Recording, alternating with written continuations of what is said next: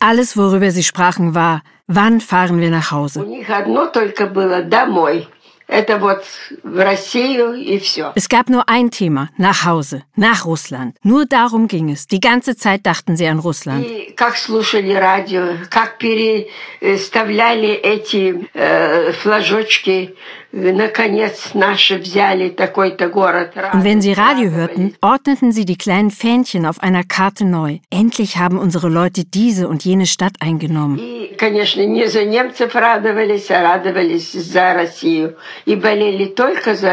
Und wie sie sich gefreut haben. Natürlich nicht für die Deutschen, sondern für Russland. Sie hatten nur Russland im Sinn. Das sind die ersten Worte von Valentina Alexandrowna Rakina in unserem Interview. Die Aufnahme beginnt mit dieser Erinnerung, wie die Familie Rakin, die einstigen russischen Bauern und nun Besitzer gut laufender Bäckereien in Harbin, die Nachricht vom Einmarsch der Deutschen in die UdSSR erleben. Erst danach fängt Valentina Rakina an, sich an ihre Kindheit zu erinnern.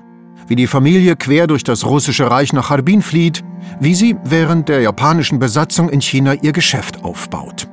In gewisser Weise rollt Valentina Rakina ihre Geschichte von hinten auf. Sie fängt quasi mit der Auflösung an. Dies ist die fünfte und letzte Folge des Harbin-Podcasts des Journalisten Semyon Tschetschenin. Eine Produktion des Studios Lieber Lieber. Und auf Deutsch erzähle ich sie euch, Joachim Schönfeld. Hallo.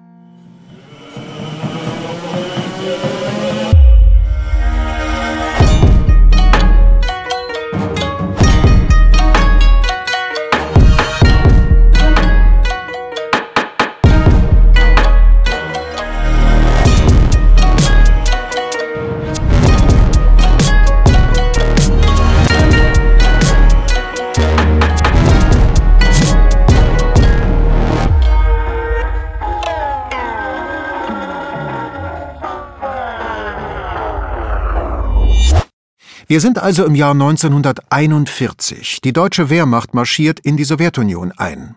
Ob sich dadurch auch das Leben der russischen Diaspora in Harbin verändert?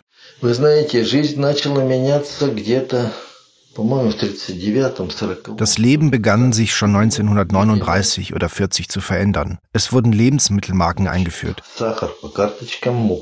Das heißt, Zucker, Mehl wurden rationiert. Wodka auch. Und der wurde nur an Feiertagen verteilt. Das Leben wurde ziemlich hart. Das ist Alexei Ljewtschenko. Er erzählt, wie Harbin mit Beginn des Krieges eine Hinterlandstadt wird. Es gab da so eine Art Hirse. Wir nannten sie Chumiza. Und auf Chinesisch klingt es Xiaomi-Cha. Ganz kleine Körner. Dieses Getreide schmeckte im Vergleich zu Hirse ganz scheußlich. Aber wenn meine Mutter aus dieser Chumiza Grütze machte, mit einem Löffel geschmolzenem Schmalz darin, das war ein Festmahl für uns. Das Leben war sehr schwer. Ob wir Hilfe hatten? Ich habe damals natürlich noch nicht gearbeitet. Ich war noch zu klein. Mein Vater ging auf die Jagd, je nach Saison Enten, Gänse. Und im Oktober, November, Dezember Fasane, Hasen, auch Rebhühner. Die gab es selten, aber immer mal wieder. So kamen wir über die Runden. Ljewtschenkos Familie gehört zu den prozaristischen Weißgardisten, die nach der Revolution nach Harbin geflohen sind. Aber es ist keine typische Immigrantenfamilie. Vor der Revolution dient sein Vater in einem Regimentsorchester der Weißen Armee. Im Exil macht er eine große Karriere als Musiker. Er tourt sogar durch Japan. Alexei Grigorjewitsch ist stolz darauf, dass sein Vater während des russischen Bürgerkriegs keinen einzigen Menschen getötet hat. Überhaupt seinen ersten Schuss im Wald auf der Jagd abgefeuert hat. Und das nur, um die Familie während der Mangeljahre zu ernähren. Ob es Getreide gab? Bloß nicht. Das war gefährlich. Wenn Japaner sahen, dass Chinesen oder Russen Reis aßen, das war's. Sie wurden zur Gendarmerie gebracht und kamen da nicht mehr lebend heraus. Nur die überlegene Rasse hatte das Recht, Reis zu essen. Das waren die Japaner. Das waren die Deutschen. Das waren die Italiener. Niemand sonst, denn sie waren ja Verbündete. Verbündete, das sind in diesem Fall die sogenannten Achsenmächte, Länder, die im Zweiten Weltkrieg auf der Seite von Nazi-Deutschland stehen. Die russischen Faschisten werden nicht in diese Gesellschaft aufgenommen. Erstens hat Harbin zu Beginn des Krieges über 600.000 Einwohner und die Zahl der russischsprachigen Einwanderer beträgt inzwischen nicht mehr als 50.000. Nicht der Rede wert sozusagen. Also verbieten die Japaner in den 40er Jahren fast alle informellen Vereinigungen in der russischen Diaspora darunter auch die Allrussische Faschistische Union. So hieß schlussendlich die russische faschistische Partei von Konstantin Rozajewski. Radio hören wird auch verboten. Für die Angestellten des BREM, des Büros für die Angelegenheiten der russischen Immigranten in der Mandschurei, gibt es weiterhin Privilegien. Aber der Rest der Diaspora hat es sehr schwer. Es gibt keine Arbeitsplätze, die Steuern steigen. Es gibt keine Möglichkeit, nach Amerika zu fliehen, denn es wird im Pazifik um nahezu jede Insel gekämpft. Kurzum, die Lewtschenko-Familie muss ihre eigenen Wege zum Überleben finden. Alexei Lewtschenko zum Beispiel, damals ein Teenager, hilft der Familie, indem er vorgibt, angeln zu gehen, kauft aber stattdessen heimlich in chinesischen Dörfern Getreide.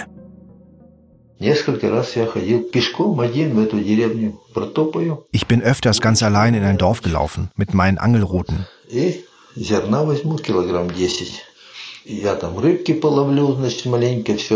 Dann angelte ich ein paar Fische und verstaute sie im Netzbeutel. Drumherum fiel Gras. Hinten auf dem Rücken hatte ich einen Rucksack mit Getreide drin, an die 10 Kilo. Und Gott bewahre, du darfst bloß nicht erwischt werden. Auf dem Weg habe ich immer mal wieder Chinesen getroffen. Man nannte sie Meschotschniki, Beutelmänner. Sie kamen aus dem Hinterland, aus den Dörfern und trugen Getreide in die Stadt. Einmal bin ich einer ganzen Gruppe begegnet. 30, 40 Leute liefen in einer Reihe hintereinander. Vorne und hinten jeweils ein paar Typen, wahrscheinlich Schutzposten, womöglich sogar mit Gewehren.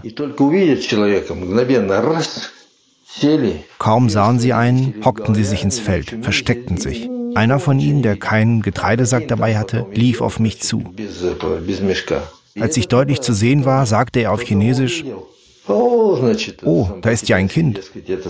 Und fragte, was machst du da? Ich antwortete, was schon, ich war angeln. Na dann lauf weiter. Der Mann drehte sich um und schrie etwas. Alle standen wie auf Kommando auf einmal auf, bildeten wieder eine Kette und zogen los. In die Stadt kamen sie in der Regel nachts, um nicht von den Japanern entdeckt zu werden. Denn die Strafen der Japaner für den Handel waren brutal. Falls ihr nach der letzten Episode den Eindruck habt, dass der Zweite Weltkrieg Harbin nicht berührt, weil der kleine Igor Abramov nichts davon mitkriegt, dann ist das nicht so. Wir sollten nicht vergessen, sein Vater ist nicht unwichtig im Büro für die Angelegenheiten russischer Immigranten. Die Familie ist gut versorgt. Anders als die russischen Faschisten brauchen die Japaner diese Organisation wirklich. Mit Hilfe der Brem rekrutieren Japaner nämlich russische Jugendliche für die paramilitärischen Asano-Brigaden.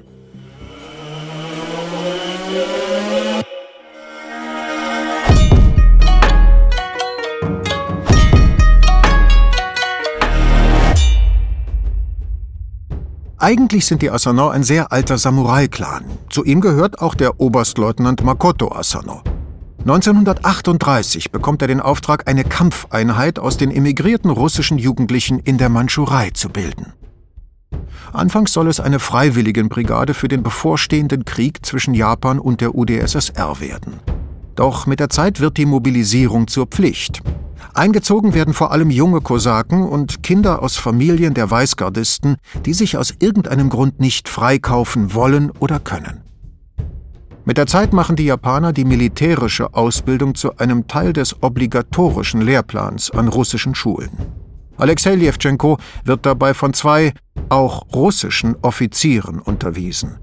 Allerdings stellt sich kurz darauf heraus, dass einer der beiden ein sowjetischer Agent ist.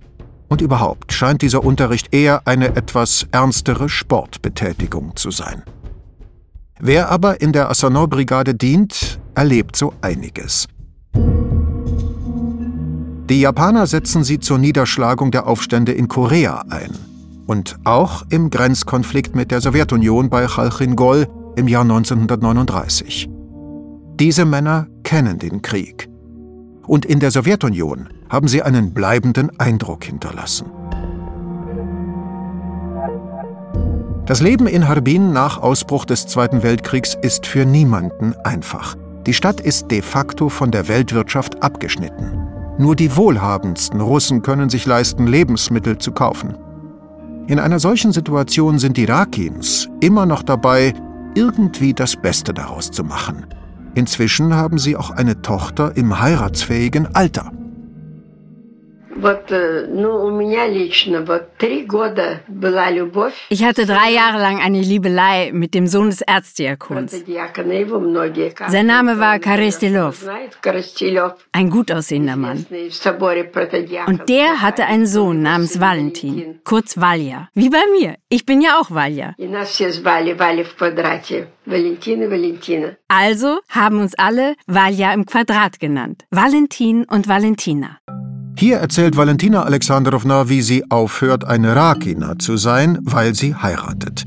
Es ist schon lange her, dass ihre Familie aus dem Exil in den Sümpfen von Perm geflohen ist. Valentina hat bereits ihren Abschluss vom Gymnasium. Sie studiert Pharmazie an der medizinischen Fachschule. Und jetzt kommt eine schöne Geschichte, ein richtiges Liebesdreieck. И уже у нас назначено было день свадьбы. Der Tag der Hochzeit stand schon fest. Wir wollten uns trauen, sobald Valentin sein Studium beendet. Wir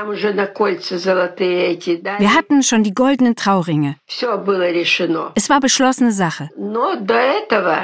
Aber dann traf ich plötzlich bei der Arbeit Jura Vinogradov.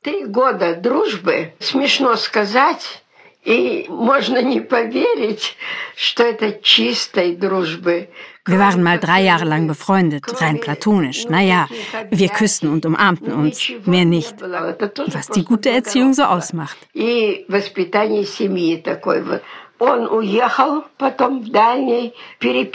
Dann ging er weg, nach Dalny. Wir haben uns geschrieben, aber eher belangloses Zeug. Manchmal schrieb er über seine Sympathie mir gegenüber. Das war's. Und nun kam er wieder auf einer Dienstreise nach Harbin. Jemand hatte ihm erzählt, dass ich verlobt war. Er ging also zu der Kathedrale, passte mich dort ab und sagte, du hast dein weißes Barett nicht auf denn ich habe ja eigentlich mein Leben lang immer eine weiße Baskenmütze getragen. Dann hat er mich in der Mütze gesehen und sich gefreut. Ich ging zum Kreuz, er folgte mir. Ich ging hinaus, er hinterher. Und so standen wir auf dem Hof. Mein Verlobter Valentin hat gerade im Kirchenchor gesungen. Und als er aus der Kathedrale kam, standen Jura und ich da. Jura fragte mich, habe ich meine Chance verpasst? Ich meinte, ja, das war's. Aber das kann doch nicht sein, sagte er. Und ich, doch, so ist es. Wir sind verlobt. Unsere Eltern haben uns bereits ihren Segen gegeben. In diesem Moment geht mein Valentin an uns vorbei sieht uns an und läuft weiter. Ich dachte, ich breche zusammen. Geht man so mit der eigenen Braut um? Jura wunderte sich. Wie kann es sein, dass der Bräutigam an seiner Braut vorbeiläuft? Ich seufzte. Ja, so ist es halt. Na, wenn das so ist, dann kann ich dich ja auch nach Hause begleiten, meinte Jura. Und ich so, bitte sehr. Und so hat er mich nach Hause gebracht. Jura stammt aus einer gläubigen Familie und ist ein Kirchengänger. Deswegen weiß er genau, wo Valentina an ihrem freien Tag zu finden ist. Nach dieser Szene in der Kathedrale, als sie sich nach dem Sonntagsgottesdienst treffen, lädt er Valja in ein Restaurant ein. Sie nimmt die Einladung an. Sie fahren mit einem Schlitten. Und weil Harbin ja gewissermaßen auch eine kleine Stadt ist, aber das soll lieber Valentina selbst erzählen. Drei Pferde, ein Schlitten, eine richtige Troika. Wir fuhren also den Bolschai-Prospekt entlang zum Schurin-Restaurant. Und da lief uns Valentin entgegen. Danach war Schluss. Als wir am selben Abend im Auto zurückfuhren, machte Jura mir direkt im Wagen einen Heiratsantrag. Er sagte, weißt du was? Du wirst mit deinem Valentin nicht glücklich werden. Aber ich werde dich glücklich machen. Und in dem Moment dachte ich, mir ist es lieber, wenn ich mehr geliebt werde, als ich jemanden liebe und dann eifersüchtig bin und sowas alles. Und so, wie es sich gezeigt hat, kann daraus was werden. Also habe ich Ja gesagt. Mein Vinogrado war so glücklich, umarmte mich. Dann kamen wir nach Hause und ich sagte zu meiner Mutter, Mama, ich heirate einen anderen. Die Mutter fing an zu weinen. Was war passiert? Warum? Mein Vater war da schon verhaftet worden. Er wurde 45 abgeholt. Hier müssen wir eine kurze Pause einlegen, denn, wie ihr gemerkt habt, ist es in Valentinas Geschichte bereits 1945. Und weil sie dort Schlitten fahren, können wir davon ausgehen, dass es bereits Winter ist.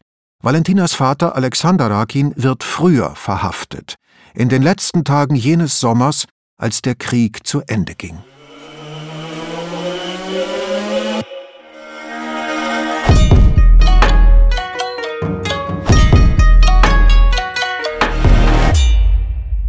Die russische Diaspora von Harbin lebt in einer merkwürdigen Welt.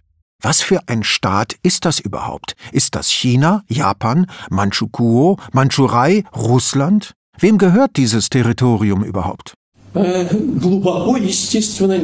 So richtig klar war das nicht. Es war klar, dass wir Russen in China leben. Warum das aber so ist und wie es dazu kam, zu einer bestimmten Zeit war mir das gar nicht bewusst. Vielleicht erinnert ihr euch an einen Satz von Igor Abramov aus der ersten Episode. Er sagt damals, dass er als Kind alles für selbstverständlich hält. Er denkt nicht viel über Freunde und Fremde nach, darüber, was Zuhause ist und was Heimat bedeutet, auch nicht darüber, wie Russland jetzt ist, ein Land, das sein Vater vor langer Zeit verlassen hat. All diese Fragen tauchen in seinem Leben gleichzeitig mit den Antworten auf im August 1945, als die sowjetische Armee nach Harbin kommt. Die Landungstruppen wurden über den Bahnhof Benzian abgeworfen, etwa 25, 30 Kilometer von Harbin entfernt.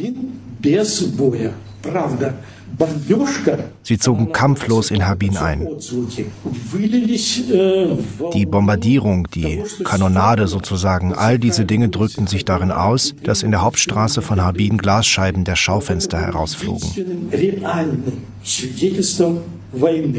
Das war der einzige wirkliche Beweis für den Krieg.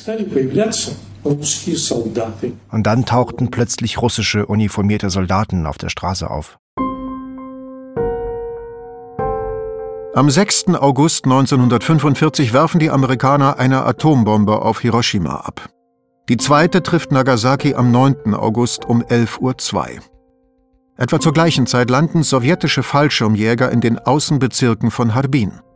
Es ist allerdings nicht mehr dieselbe Rote Armee, die 1929 erfolglos versucht, die ostchinesische Eisenbahn einzunehmen und auch nicht die Rote Armee, die 1939 mit den Japanern kurz um den Fluss Chalchingol kämpft.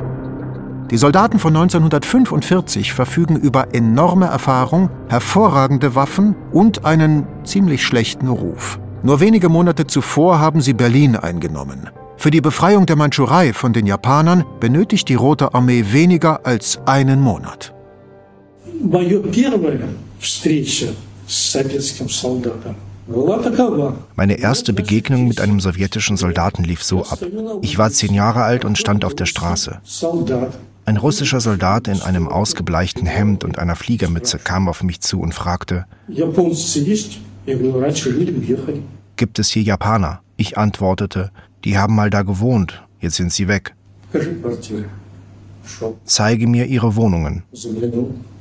Er schaute in eine hinein, sie war leer. Die Japaner hatten normalerweise eh nur Tatami in ihren Häusern. Es gab Decken, die zusammengerollt auf den Tatami lagen.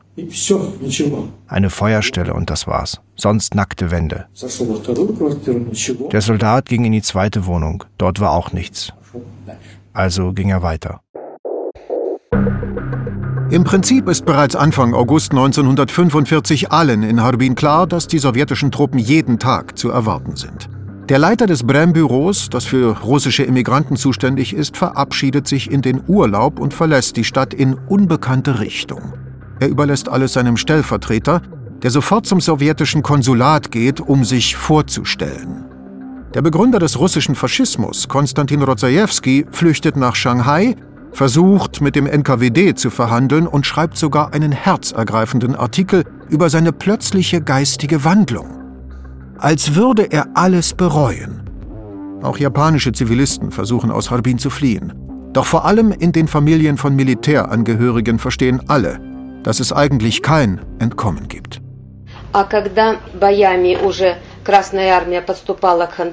Die Rote Armee näherte sich mit Kämpfen Handa Höse. Die Japaner zogen sich zurück. Es erzählt Irina Michailowna Satwornitskaya. Ihre Familie besteht halb aus Weißgardisten und halb aus Eisenbahnarbeitern. Sie leben nicht in Harbin selbst, sondern an der Bahnhofsstation Handau-Höse der ostchinesischen Eisenbahn. Die Japaner hatten so einen Brauch, weil sie fanatisch waren. Sie töteten zuerst ihre Kinder, dann ihre Frauen. Und als letztes schlitzten sie sich den Bauch auf. Das heißt Harakiri auf Japanisch. Um sich nicht dem Feind, den Sowjets, zu ergeben. In den Archiven gibt es einige Berichte über Selbstmorde hoher Beamter der japanischen Armee, die zu jener Zeit allgemein demoralisiert und völlig handlungsunfähig ist. Die russischsprachige Bevölkerung von Harbin empfängt die Rote Armee mit Blumen und veranstaltet ein spontanes Fest in der Stadt. Die sowjetischen Soldaten haben noch nie einen derart leichten Krieg erlebt. In weniger als einem Monat töten sie fast 100.000 Japaner, nehmen eine halbe Million und mehr Gefangene. Die eigenen Verluste belaufen sich auf gerade mal 12.000 Menschen. Die Kriegsgefangenen werden bis in die 50er Jahre in den Gulags festgehalten. Die Zahl der Inhaftierten, die dort getötet werden, geht in die Zehntausende. Aber die Japaner sind nicht die einzigen, die verhaftet werden.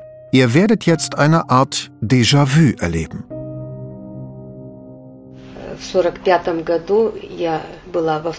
1945 ging ich in die zweite Klasse.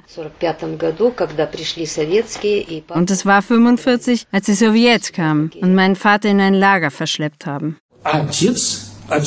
Mein Vater ging noch zur Arbeit und offensichtlich hat er versucht zu fliehen. Er ist sozusagen untergetaucht. Ich weiß nicht, wo er hin wollte. Er wurde jedenfalls nicht zu Hause verhaftet. Mein Vater wurde sehr schnell verhaftet. Er hat nicht mal zehn Tage als Dolmetscher gearbeitet, als er schon festgenommen wurde. Der Vater von Alexander Alexejewitsch Salnikow wird von der gleichen Smiersch-Einheit verhaftet, bei der er als Dolmetscher anheuert. Zu diesem Zeitpunkt haben die Haupteinheiten der Roten Armee noch nicht einmal Harbin erreicht. Smiersch heißt übersetzt Smert Spionam, Tod den Spionen. Es ist der militärische KGB. Er kommt zusammen mit der Landungsgruppe in die Mandschurei. Den Vater von Alexander Salnikow verhaften sie, weil er Mitglied der russischen faschistischen Partei ist. Der Vater von Igor Wladimirowitsch Abramow wird ebenfalls in den Gulag geschickt. Mehrere hundert aktive Kollaborateure werden direkt in Harbin hingerichtet. Andere, wie der Faschistenanführer Rodzajewski, werden zunächst in die Sowjetunion gebracht und später erschossen. Die Asano-Brigaden laufen fast komplett zur Sowjetarmee über, als sie in China einmarschiert. Ihr Gründer, Makoto Asano, begeht Seppuku, ohne auf die sowjetische Gefangenschaft zu warten. Fast alle seine Zöglinge werden schließlich gefangen genommen. Wie viele russischsprachige Immigranten insgesamt nach 1945 in der Mandschurei verhaftet werden, wissen wir bis heute nicht. Das Ausmaß ist nicht so groß wie bei der Harbin-Operation 1937, als die Rückkehrer in der Sowjetunion Repressionen erleben. 1945 sprechen wir höchstens von einigen tausend Menschen. Aber selbst unter den Eltern unserer Helden ist bei weitem nicht jeder in dieser Verhaftungswelle ein Kollaborateur oder dient in den Militärbrigaden von Makoto Asano. Valentina Rakinas Vater zum Beispiel ist ein Bäcker und Kirchenvorsteher. Er ist eigentlich nur ein Unternehmer. Aber auch er und seine Brüder verbringen zehn Jahre in einem Lager. Während all das passiert, beschließt Valentina Alexandrowna Rakina, dass es für sie an der Zeit ist zu fliehen aus der Ehe.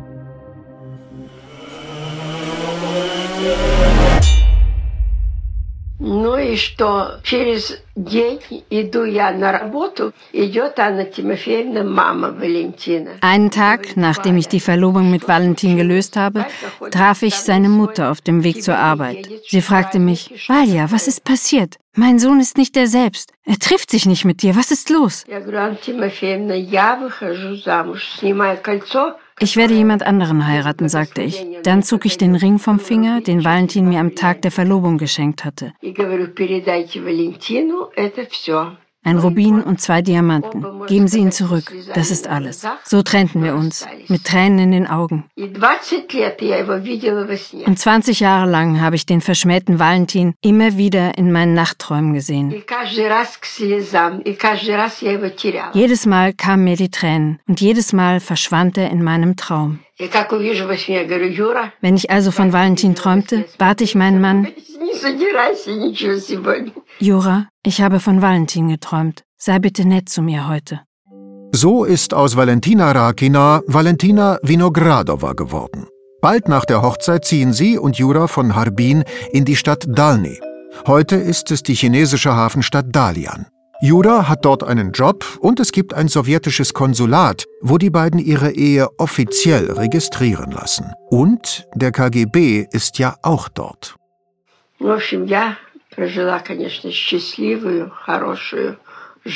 Eigentlich habe ich ein glückliches, gutes Leben gehabt. Bis auf die sieben Jahre, in denen das Schicksal uns getrennt hat. Es hat sich so ergeben, dass ich dreimal denselben Mann heiratete. Das erste Mal war es die Trauung in der Kirche. Dann, als wir nach Dalny gezogen waren, da mussten wir uns im russischen Konsulat registrieren lassen. Das war die zweite Hochzeit. Auch seine Eltern lebten dort, also fand unsere Hochzeit dort statt. Wohnten in Dalny von 1947 bis 1949. Und 49 im Februar haben sie ihn weggebracht. 1949 wird Jura verhaftet. Es ist nicht ganz klar, warum. Valentina Alexandrowna erzählt es nicht. Bekannt ist nur, dass er in den Gulag kommt und es wird dauern, bis sie sich wiedersehen. Jura ist einer von vielen. Die russischsprachigen Harbiner werden in der ganzen Mandschurei nur so eingebuchtet. Diese Repressionswelle ist nicht gut erforscht. Genaue Zahlen sind nicht bekannt. Sicher ist, dass diese Verhaftungen die Immigranten nicht gerade zur Rückkehr in die Heimat ermutigen. Aber auch, dass es für sie unmöglich wird, länger in der Mandschurei zu bleiben. Das erzählt Igor Abramov. Die sowjetische Armee blieb etwa einen, anderthalb Monate, kaum länger. Dann übernahm die chinesische Verwaltung den ganzen Ort. Das war in der Zeit von 1945 bis 48 oder 49. Bis am 1. Oktober 1949 die Volksrepublik China gegründet wurde. Davor gab es eine Zeit der Regierungslosigkeit. Es war sehr hart, weil alle ihre Arbeit verloren haben. Wir lebten von dem Lohn meines Vaters. Meine Großmutter und meine Mutter waren damit beschäftigt, die leckere ukrainische Stopfwurst zu machen, die meine Oma so gut konnte. Gefüllt war die Wurst mit gewaschenen Innereien. Sie belieferten damit einen Laden auf Kommissionsbasis. Diese Wurst war sehr gefragt, ging weg wie warme Semmeln. Ansonsten haben wir Piroggen gemacht, die mein Großvater an einer Schule in den Pausen verkaufte. Die gingen auch gut weg. Während dieser Periode des Machtvakuums, von der Abramow spricht, herrscht in China ein Bürgerkrieg. Genau wie in Russland 30 Jahre zuvor überrollt nach dem Ende des Weltkriegs ein Bürgerkrieg das Land. Wie viele Opfer er fordert, ist nicht genau bekannt. Nach verschiedenen Schätzungen bis zu 10 Millionen zusätzlich zu den 20 Millionen, die während des Zweiten Weltkriegs in China sterben. Harbin balanciert während dieser Zeit gewissermaßen am Rande der Anarchie. Die Rote Armee bleibt eine Weile und verlässt die Stadt wieder. Die russischsprachigen Harbiner, die die sowjetischen Säuberungen überleben, müssen notgedrungen so etwas wie Selbstverteidigungseinheiten organisieren, um nicht einfach im Chaos unterzugehen. Allerdings verlassen nicht viele von ihnen Harbin. Alle, die keine Angst hatten, in die UdSSR zurückzukehren, sind bereits 1935 zurückgegangen. Und diejenigen, die in den Westen wollen, sind inzwischen nach Shanghai gezogen. Dort warten sie, bis der zivile Schiffsverkehr wieder aufgenommen wird.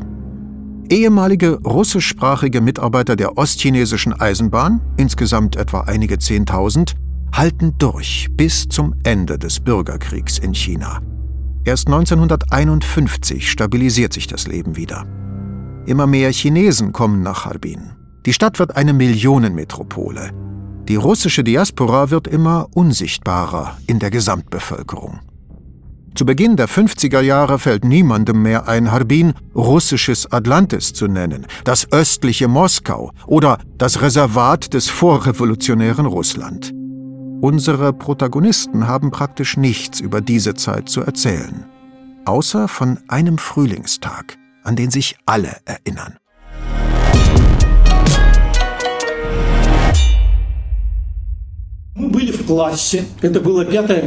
Wir waren im Klassenraum. Es war der 5. März.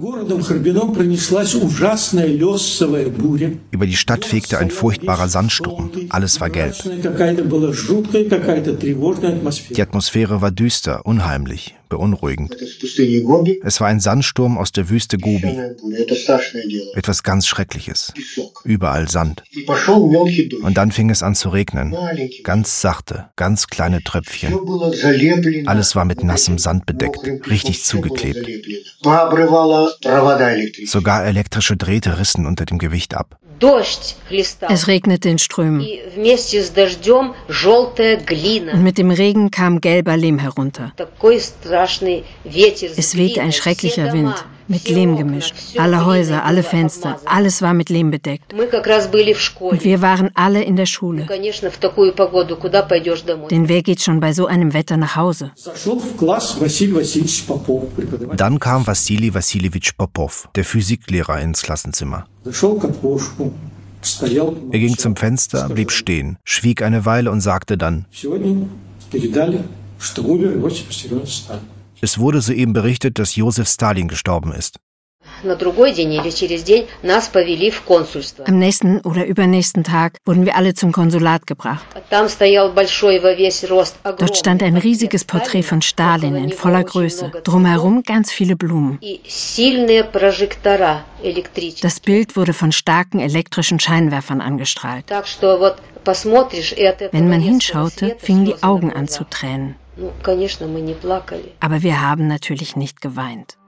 Es erinnern sich Irina Satwornitskaya, Igor Abramov und Georgi Domodjedow. Sie alle erleben den Tag von Stalins Tod in der Schule.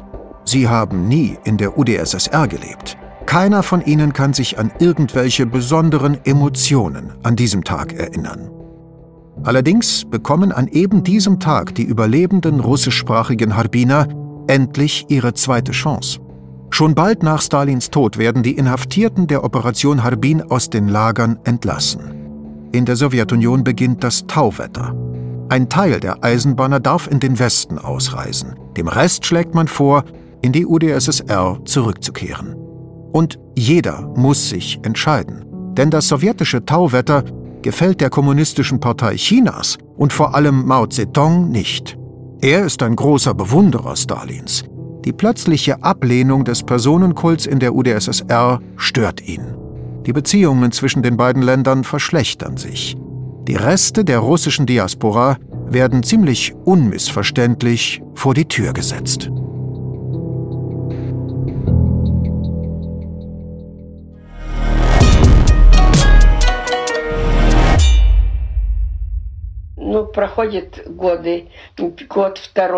Jahre vergehen. Ein Jahr, zwei Jahre. Ich weiß nichts über meinen Jura. Nun, ich war jung. Es gab viele junge Leute um mich herum. Jeder machte mir den Hof. Aber natürlich konnte ich an sowas nicht einmal denken. Dann bin ich zum Konsulat gegangen und sie haben mir gesagt, erwartet nicht, dass eure Männer zurückkommen. Und denken Sie nicht, dass Sie dorthin gelangen, wo Ihr Ehemann ist. Ziehen Sie einfach einen Schlussstrich. Sie werden sich nicht wiedersehen. Da brauchen Sie nicht darauf zu warten. Tja. Und da gab es einen Mann, 13 Jahre älter als ich. Er kümmerte sich um mich, half mir im Haushalt. Er schlug vor, lass uns zusammenziehen. Die Leute sagten zu mir, was machst du da? Er ist alt, kann keine Kinder mehr zeugen. Aber ich habe mich entschieden. Wir konnten aber nicht einfach so zusammenleben. Wir mussten uns bei irgendeiner chinesischen Behörde registrieren, im chinesischen Rathaus. Und ob er nun zeugungsfähig war oder nicht. Aber ich bekam einen Sohn. Juri Vinogradov sitzt sieben Jahre lang in einem Lager in Kolima. Während dieser Zeit verliert seine Frau die Hoffnung auf ein Wiedersehen und bekommt ein Kind mit einem anderen Mann. Und dann findet Juri einen Weg, ihr aus dem Lager zu schreiben. Als der Brief kam und wir wieder Kontakt hatten, habe ich ihm als erstes alles geschrieben.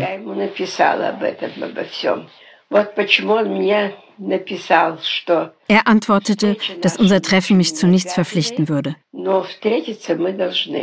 aber dass wir uns auf jeden Fall treffen sollten. Als ich erfahren habe, dass er zurückkommen würde, habe ich meinem neuen, Pavel, gesagt, dass wir uns trennen müssen. Ich würde sonst damit nicht klarkommen und auch ihm das Leben schwer machen. Mein Söhnchen Jenja war noch klein, erst ein Jahr alt. Wir haben geweint, als wir uns verabschiedeten.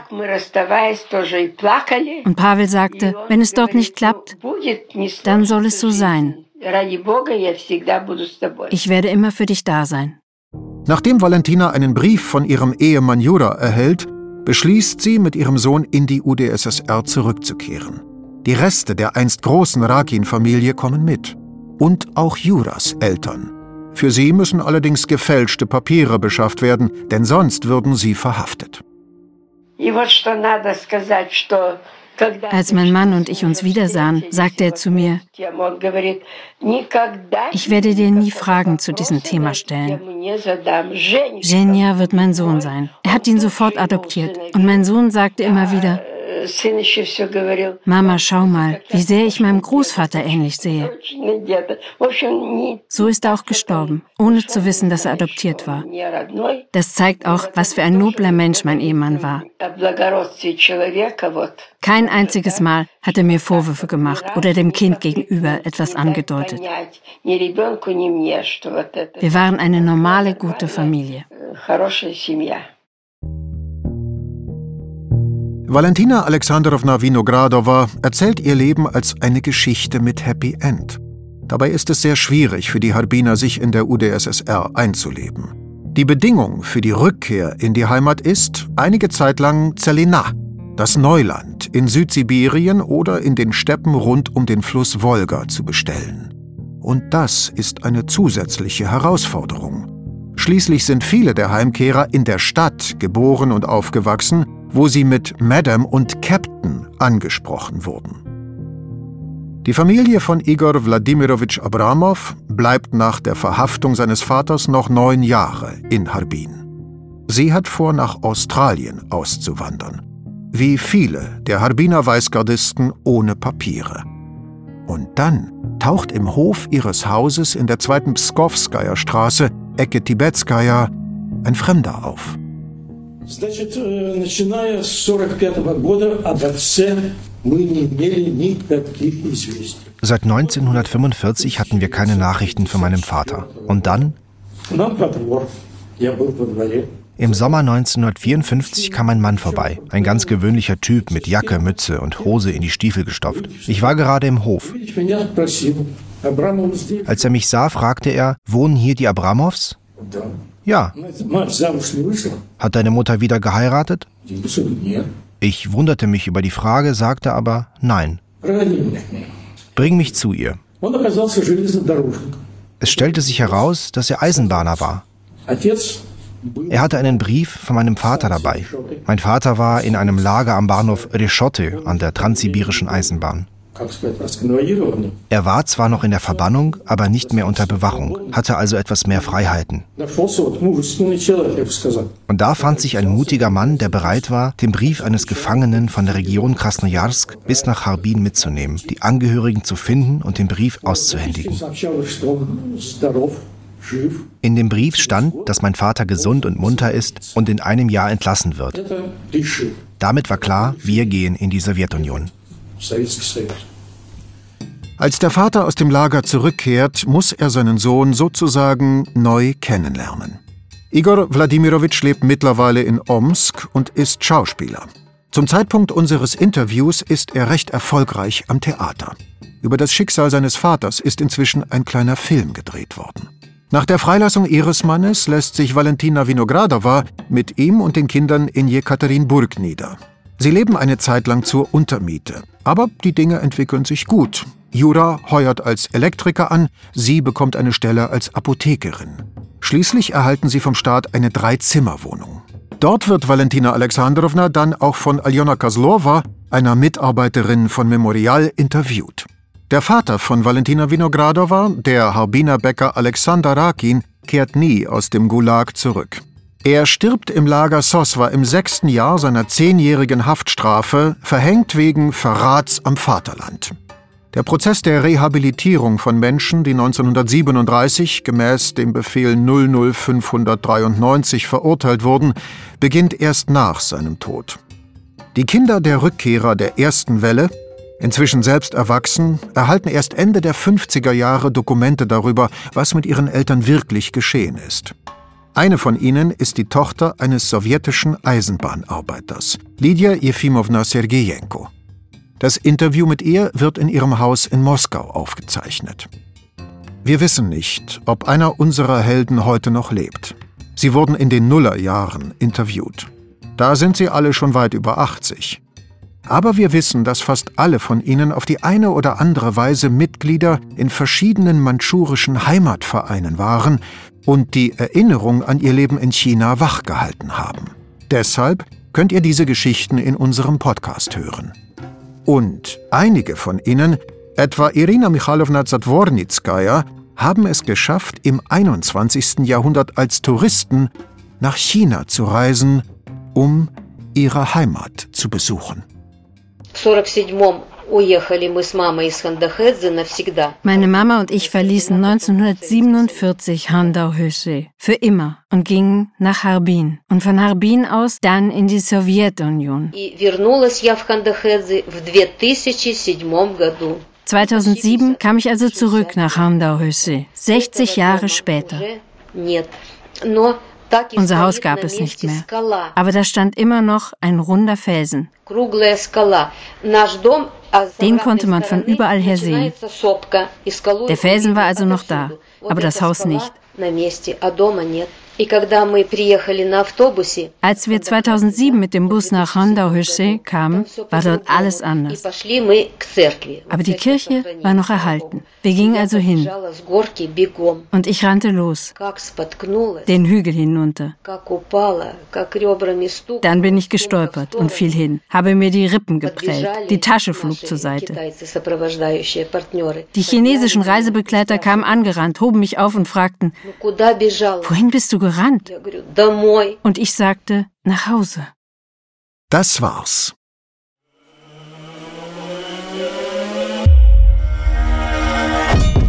Ich kann euch diese Geschichte erzählen, weil die Bewohner von Harbin ihre Lebensgeschichten in den Nullerjahren einem Forschungsteam sehr detailliert geschildert haben. Rund 70 Personen sind interviewt worden. Es sind weit über 100 Stunden Audiomaterial zusammengekommen. In diesem Podcast sind die Interviews von Irina Ostrovskaya, Aljona Kozlova, Lyudmila Sherbakova, Tatjana Savitskaya und Olga Obolonskaya enthalten. Das Projekt ist im Auftrag von Memorial entstanden. Memorial ist eine der ältesten Menschenrechtsorganisationen in der Russischen Föderation. Aktivisten haben sie während der Perestroika gegründet, um Denkmäler für die Opfer der politischen Repressionen in der Sowjetunion zu errichten. Es hat damals nur sehr wenig Informationen über das stalinistische Regime gegeben. Also hat Memorial begonnen, die sowjetische Geschichte zu erforschen. Mit der Zeit entwickelt sich die Organisation zu einem der wichtigsten Zentren für historische Aufklärung in Russland. Gleichzeitig engagiert sich Memorial für den Schutz der Menschenrechte. So wird Memorial zu einer der größten ehrenamtlichen Vereinigungen von Juristen und Menschenrechtsaktivisten im ganzen Land. 2021, nach einer Gerichtsentscheidung des obersten Gerichts der Russischen Föderation, wird Memorial aufgelöst. Die Aktivisten arbeiten jedoch im Verborgenen weiter. 2022 wird Memorial mit dem Friedensnobelpreis ausgezeichnet. Das war der Harbin-Podcast des Journalisten Semyon Tschetschenin. Auf Deutsch erzählt von mir, Joachim Schönfeld. Eine Produktion des Studios Lieber Lieber.